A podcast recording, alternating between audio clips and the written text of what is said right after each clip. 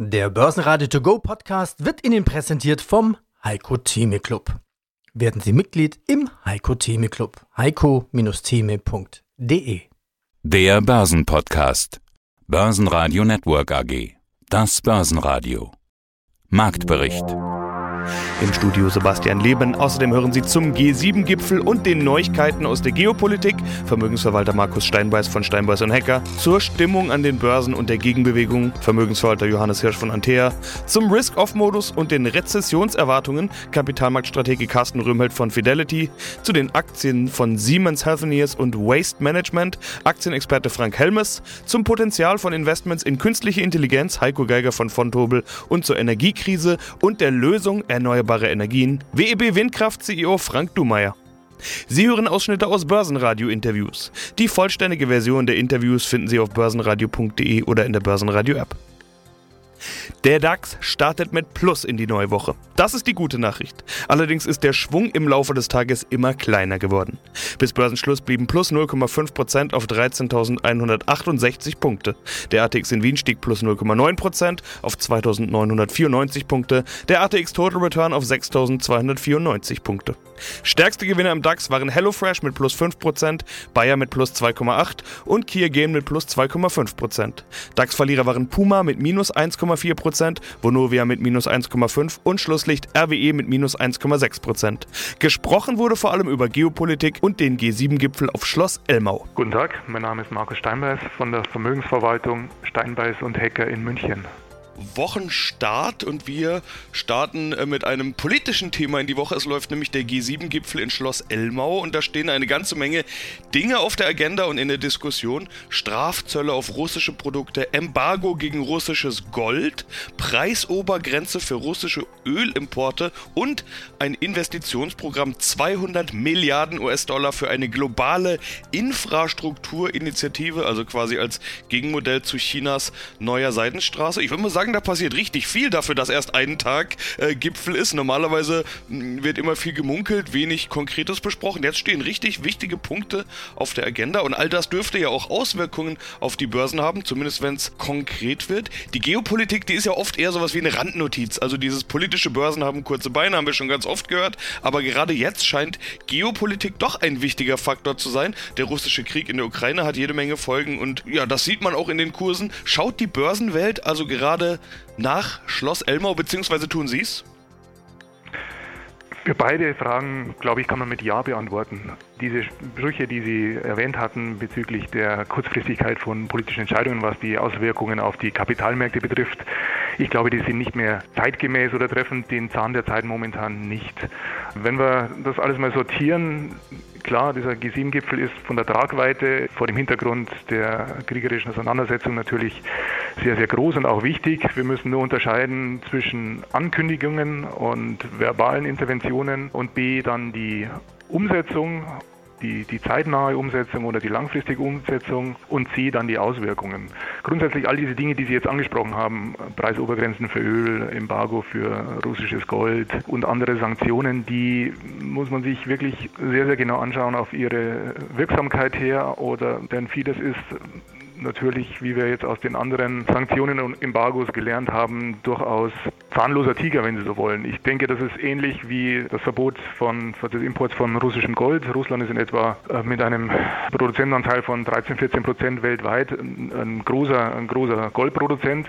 Ich denke aber, dass auch hier die Ströme sich einfach wieder umleiten lassen. Das heißt, die Goldströme werden eben dann nicht in den Westen gehen, sondern in anderen Ländern. Und wir dürfen nicht vergessen, dass der G7-Gipfel lediglich 10 Prozent der Weltbevölkerung nur noch äh, repräsentiert. Also insofern sind die Ankündigungen schon bemerkenswert, sind auch wegweisend, sind auch oder deuten auch Einigkeit dieser G7-Gruppe an. Inwieweit das die ganz großen Güter- und Kapitalströme beeinflussen wird, das lässt sich wahrscheinlich erst in Monaten beurteilen und ich wage das zu bezweifeln, dass das einen nennenswerten Impact hat. Aber grundsätzlich die Politik und die Geopolitik ist einer der wichtigsten Themen momentan an den Kapitalmärkten. Wir bewegen uns von Globalisierung, von Multilateralismus hin zu Deglobalisierung und Renationalisierung. Das heißt, es ist ein ganz, ganz wichtiger Punkt, was hier in der Geopolitik passiert. Johannes Hirsch, Geschäftsführer im Hause Antea. Hirsch, auf dem Vorkongress letzte Woche, da haben wir uns leider verpasst, beziehungsweise nur kurz von weitem gesehen, aber wir waren beide vor Ort. Äh, mein Eindruck, gar nicht mal so schlecht die Stimmung. Also viele sagen, eigentlich müsste man jetzt so langsam auf die Käuferseite kommen. Ich habe so Sätze gehört wie, wenn nicht dieses Jahr kaufen, wann dann? Oder sogar noch mehr. Manche haben sich sogar timingmäßig rausgetraut und gesagt, jetzt ist Kaufzeit. Wie ist denn Ihr Eindruck? Also Stimmung besser als die Lage vermitteln könnte. Das wäre mein Fazit. Ja, also ich, ich habe ähnliche Stimmen vernommen. Es ist eine gewisse Gelassenheit eingetreten. Vielleicht hängt es auch damit zusammen, dass wir hier nun schon deutliche Rückschläge in den letzten Jahren ja zu verkraften hatten und irgendwo gewöhnt man sich an, an diesen, diesen Einflussfaktor. Insgesamt, wenn ich mal von diesen subjektiven Eindrücken weggehe und dann mir anschaue, wie die objektiven Stimmungsindikatoren da sind, eben, was ich, wie sind die Börsenbriefe, was empfehlen die, wie sind die Put-Call-Ratios, ähnliche Sache, wie, wie hoch ist der Liquiditätsanteil muss man sagen, dass wir schon verschiedene Stimmungsindikatoren haben, die extrem negativ gestimmt sind, sodass man sagen muss, also die sind schon so extrem, also teilweise noch schlimmer, als wir es vor zwei Jahren hatten während der Corona-Krise oder teilweise sogar noch schlimmer als während der Lehman-Krise da im, im Jahre 2008. Insofern einige Stimmungsindikatoren sind so extrem negativ, dass es tatsächlich dazu führt, dass man sagt, äh, man sollte hier jetzt auf die Kaufseite gehen. Allerdings muss man dazu sagen, es sind einige Stimmungsindikatoren, es sind nicht alle. Ich habe den Eindruck, dass wir im Moment, ich sag mal so vom Chance-Risiko-Verhältnis her eine günstige Konstellation haben, was aber bitte nicht heißt, dass wir tatsächlich die niedrigsten Kurse zwangsläufig gesehen haben müssen. Ich halte es für denkbar, aber es ist aus meiner Sicht heraus nicht vorgegeben. Aber vom Chance-Risiko-Verhältnis her ist es im Moment definitiv eine attraktive Situation. Ja, jetzt zu Wochenbeginn am Montag, Mittag, an dem wir ja gerade miteinander sprechen, da sehen wir ja auch eine ordentliche Gegenbewegung, eine kräftige Gegenbewegung Gegenbewegung. Zumindest kann man das bei manchen Aktien auf jeden Fall so sagen. Aber wir hören auch gleich die Warnung, Bärenmarkt, Rallye, Bullenfalle und die üblichen Warnungen, die dann kommen. Also Sie haben es, glaube ich, schon ganz richtig gesagt mit dem, es könnte vielleicht ein Boden sein, es muss aber kein Boden sein. Wie gehen Sie denn jetzt damit um? Sind Sie auf der Käuferseite? Trauen Sie sich bei den Schnäppchen schon zuzugreifen? Also Schritt für Schritt. Man muss dazu sagen, ich hätte gar nicht erwartet, dass es in dem Ausmaß runtergeht. Das muss ich ganz klar sagen. Also in dem Ausmaß habe ich das nicht erwartet. Und vor dem Hintergrund ist es auch nicht, sind wir nicht in der Situation, die ganz große Liquidität zu haben. Also die Diversifikation, die hat uns schon geholfen, das Ganze aufzufedern. Meine, man muss ja eben auch dazu sagen, was haben wir denn hinter uns gebracht? Ne? Ich meine, der S&P hat jetzt im ersten Halbjahr bisher über 20 Prozent stehen wir noch gerade im Minus. Es gab nur ein einziges Jahr in den letzten 100 Jahren, was noch schlechter gewesen ist. Das war mal 1932, also wir fast 50 Prozent Minus gemacht haben. Aber ansonsten haben wir also, wenn man sich einige Jahre anschaut, also über 20 Prozent Minus im ersten Halbjahr. Das gehört schon zu den schlechtesten 5 Prozent der vergangenen 100 Jahre. Und wenn ich mir dann anschaue, was daraus dann geworden ist, dann muss man dazu sagen, also im zweiten Halbjahr, wenn, also wenn das erste Halbjahr so schlecht gewesen ist, ist das zweite Halbjahr immer positiv gewesen im Ausmaß unterschiedlich stark. Klar, wenn es im ersten Halbjahr dann mal fast 50 Prozent runtergegangen ist, dann verwundert nicht, wenn das zweite Halbjahr über 50 Prozent plus gebracht hat. Aber die anderen Jahre waren auch ausnahmslos positiv und im Schnitt irgendwo in der Größenordnung 15 Prozent, also auch die anderen Jahre mit dabei. Carsten Röhmheld, Kapitalmarktstratege bei Fidelity International. Und wir treffen uns auf dem Vorkongress. Mal wieder ein echtes Treffen. Man kann sich in die Augen schauen. Man hört im Hintergrund die Vielzahl der Menschen, die natürlich alle nach Mannheim strömen und eigentlich alle genau die gleiche Frage haben, nämlich was passiert jetzt mit dem Markt? Die Themen, die zu besprechen sind, die kennen wir schon eine Zeit lang. Auch die Folge daraus, nämlich mögliche Zinsanhebungen und schon folgende Zinsanhebungen, die kannten wir eigentlich auch. Und trotzdem reagiert der Markt ja fast schon geschockt mit einem Risk-Off-Modus. Alles fällt. Überall verlassen alle den Markt. Haben Sie damit gerechnet? Also ich muss ehrlich sagen, ich habe damit schon deutlich früher gerechnet. Wir haben ausgangs des vergangenen Jahres schon eine relativ skeptische Haltung zum Markt insgesamt gehabt, weil es für mich klar war, dass das ein Jahr der Zinswende sein würde. Auch schon vor Ausbruch des Krieges in der Ukraine haben die Inflationszahlen schon eine deutliche Sprache gesprochen und die Notenbanken eigentlich zum Handeln gezwungen, die noch relativ lange gewartet haben mit ihren Aktivitäten und auch mit den Äußerungen. Und insofern kommt die Anpassung relativ spät, muss ich sagen, und dafür umso drastischer. Und die Frage, die man jetzt eben stellen muss, ist, haben wir jetzt äh, die Bewertungsabschläge schon erreicht, äh, die für die Märkte angemessen sind oder nicht? Und um diese Frage zu beantworten, muss man die Frage beantworten, droht uns jetzt nach diesem Bärenmarkt, den wir jetzt schon erreicht haben, eine Rezession? Oder nicht? Ich glaube, die Frage muss man nach unterschiedlichen Regionen auch unterschiedlich beurteilen. Aber die Rezessionsgefahren steigen jedenfalls deutlich. In Europa würde ich sagen, sind die Rezessionsgefahren am größten, weil die Auswirkungen des Krieges, der Inflationsraten, der Lieferkettenproblematik hier am, am meisten zu Buche schlägt. Aber auch in den USA gibt es Indikationen, dass wir Rezessionsgefahren sehen. Unser Basisszenario sieht im Prinzip 60 Prozent Wahrscheinlichkeit einer Rezession auch in den USA vor. Und wenn wir eine Rezession bekommen, dann müssen wir mit weiteren Kursabschlägen rechnen, weil die Gewinnrevisionen der Unternehmen eben noch nicht entsprechend angepasst sind. Okay, dann arbeiten wir uns mal durch all diese Themen durch. Das große böse Wort mit dem R, die Rezession. Ich habe schon unterschiedliche Stimmen gehört. Ich habe auch durchaus schon die Stimme gehört, dass man sagt, Moment mal, warum eigentlich Rezession? Ich habe gestern Abend hat mir jemand gesagt, die erste Rezession aller Zeiten, die herbeidiskutiert wird bisher. Ich meine, Definition Rezession, zwei sinkende Quartale. Bisher steigen wir noch, bisher wachsen wir. Absolut, die Rezession ist noch nicht zu sehen. Das Wachstum ist noch gegeben für dieses Jahr.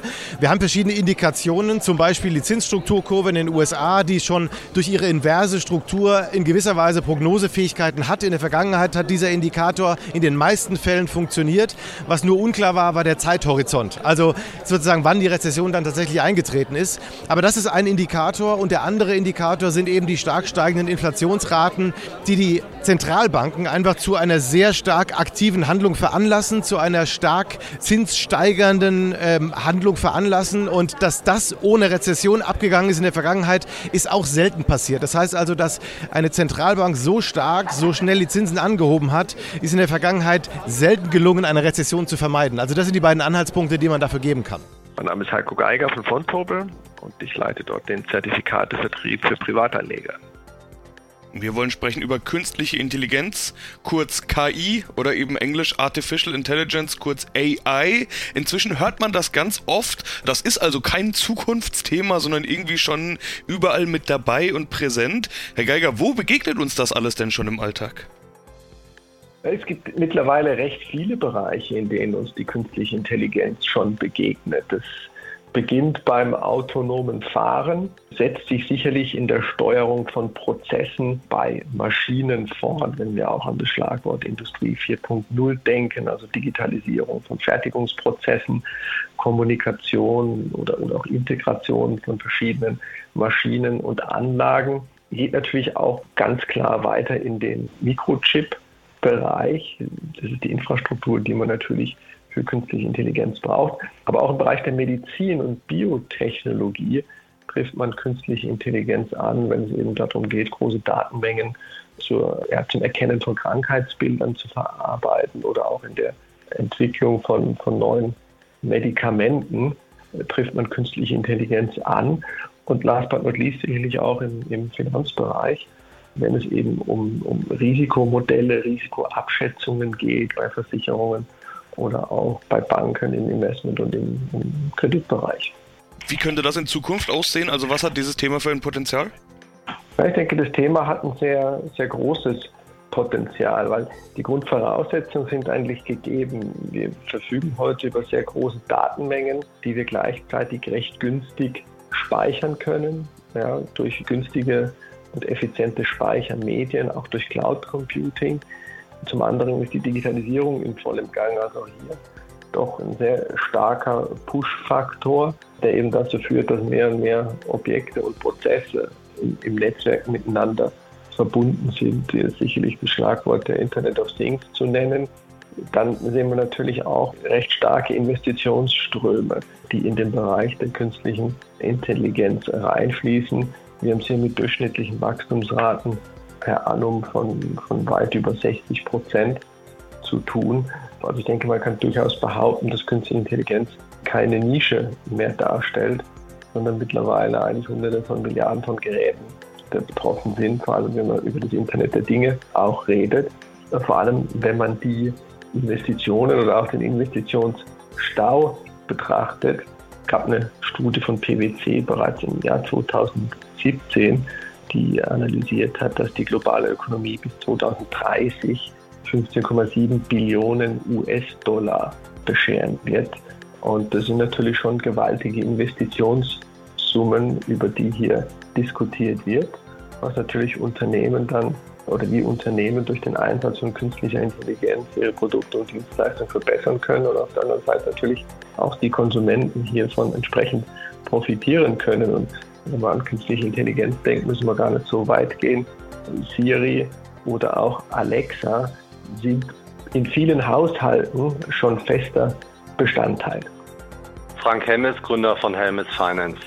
Nochmal Healthcare, Siemens Healthineers. Damit sind wir also jetzt im DAX angelangt, gelangt. Übrigens der einzige DAX-Wert auf unserer heutigen Liste.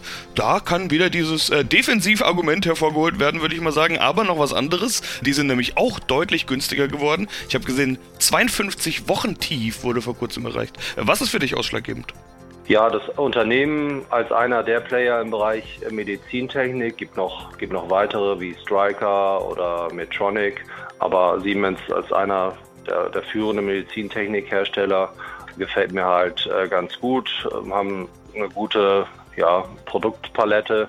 Und ja, nach Discounted Cashflow-Verfahren sind die jetzt auch schon 13 Prozent unterbewertet.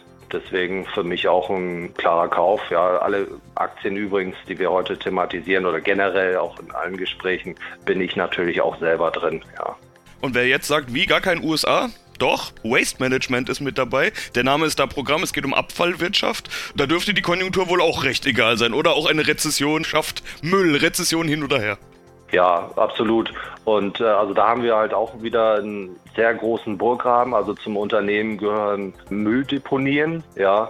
Es ist nicht so, dass jetzt irgendwie ständig immer welche neuen Mülldeponien entstehen. Quasi in der jeweiligen Region hat da das Bestehende eine monopolartige Stellung. Wer jetzt denkt, das ist ja total langweilig, diese Aktie, der sollte sich auch mal den, den Chart äh, angucken. Fünf Jahres Performance über 100 Prozent. Der MSCI World hat in dem Zeitraum äh, rund 30 Prozent äh, geschafft. Zehn Jahresbilanz, also über 300 Prozent. MSCI World 100 äh, Prozent auch sonst von den Fundamentaldaten also ein sehr gutes Unternehmen, ja. Und deswegen kann man da relativ gut schlafen, weil es halt, wie gesagt, einen großen Burggraben hat. Mülldeponie, die ja, fallen nicht einfach weg. Ja, also das ist ein sicheres Geschäftsmodell. Herr Leben, herzlichen Dank für die Möglichkeit dieses Interviews. Mein Name ist Frank Dumeyer. Ich bin CEO der WEB Windenergie AG, bin jetzt seit 2010, also zwölf Jahre, in dem Unternehmen tätig. Die WEB an sich ist viel älter. Die ist 1994 entstanden, ist die größte und auch die älteste Bürgerbeteiligung im erneuerbaren Bereich in Österreich. Aus dem Start-up 1994 entstanden, jetzt fast 30 Jahre alt, ist dann über die Jahre mittlerweile ein internationales Energiewende Unternehmen geworden. Wir im Kerngeschäft entwickeln Wind- und Solarparks, errichten diese Wind- und Solarparks, betreiben die sehr, sehr lange. Unsere erste Anlage wird jetzt fast 30 Jahre alt. Unser erstes Windrad, welches wir in Österreich errichtet haben. Und vertreiben, vermarkten dann auch den grünen Strom.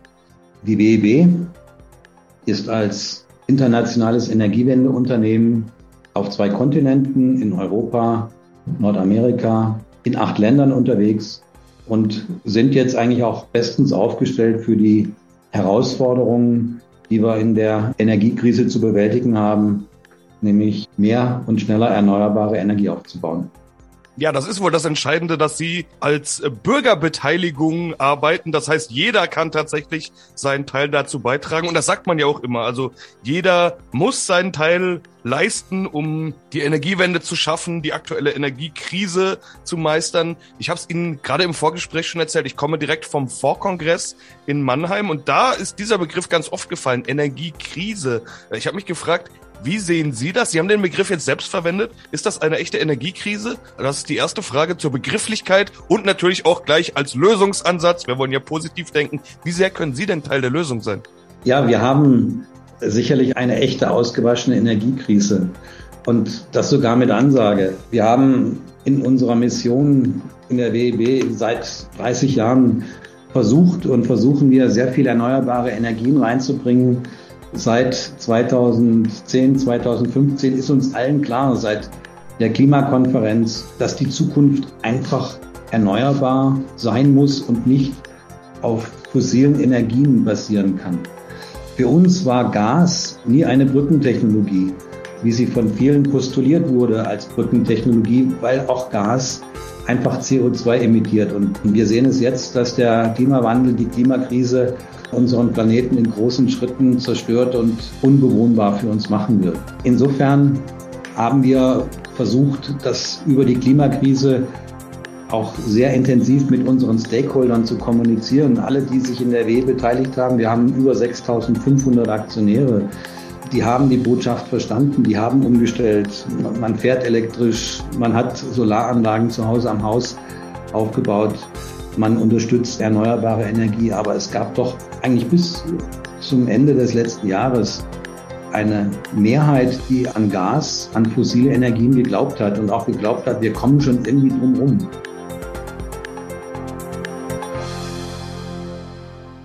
Börsenradio Network AG Marktbericht